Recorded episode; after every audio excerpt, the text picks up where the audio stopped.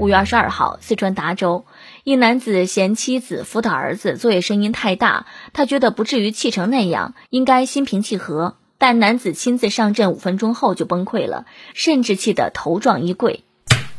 当爸妈真的不容易，忙碌了一天的工作，回家之后还要辅导孩子，辅导作业那可不是一件轻松的事儿啊！你永远不知道孩子会说出怎样匪夷所思的答案。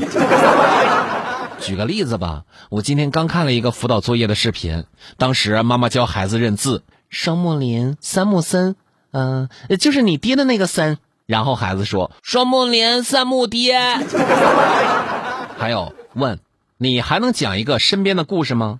孩子座位上回答：“不能。”照样子写句子，很抱歉，我空格，因为空格。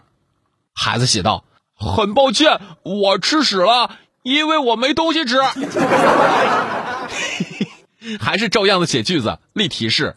天上的云雪白雪白的，好像一群小绵羊。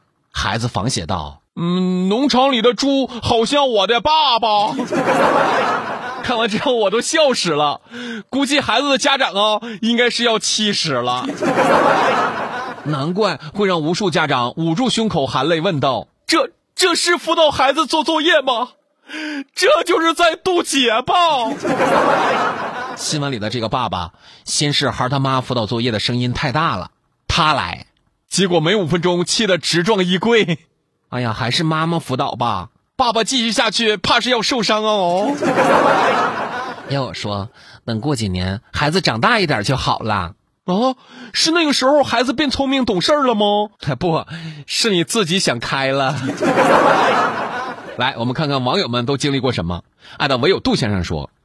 我的老婆说，我辅导儿子作业的时候声音很大，然后他来辅导，五分钟之后暴打我一顿，说我的基因太垃圾了，这是人干的事儿吗？啊，等某某演唱会必有我说，我辅导过我侄子，真的很难忍住不发脾气的，发完脾气看他的眼神，又觉得自己好残忍，然后自我不断的拉扯。写完作业，人家一撒欢，快乐的不得了，留下我一个人气结了。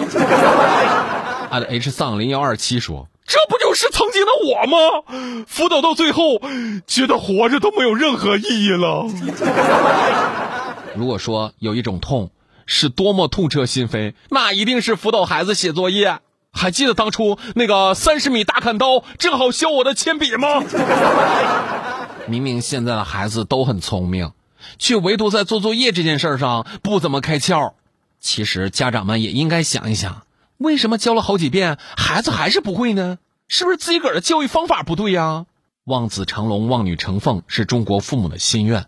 看到自己个儿孩子作业一塌糊涂，家长怎么会不着急呢？不过教育那是急不得的，家长还需要慢慢来。只有多学习教育知识，跟得上孩子的学习需求，才能够在辅导作业当中游刃有余。